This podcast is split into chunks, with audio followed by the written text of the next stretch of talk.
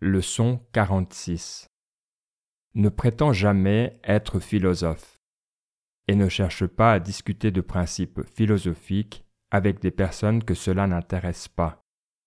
Agis plutôt en accord avec ces principes.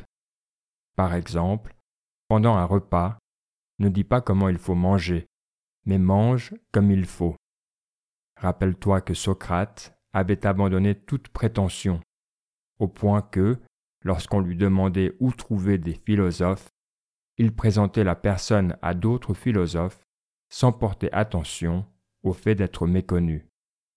Lorsque tu te trouves avec des personnes que la philosophie n'intéresse pas, et que la conversation tombe sur un principe philosophique, garde le silence.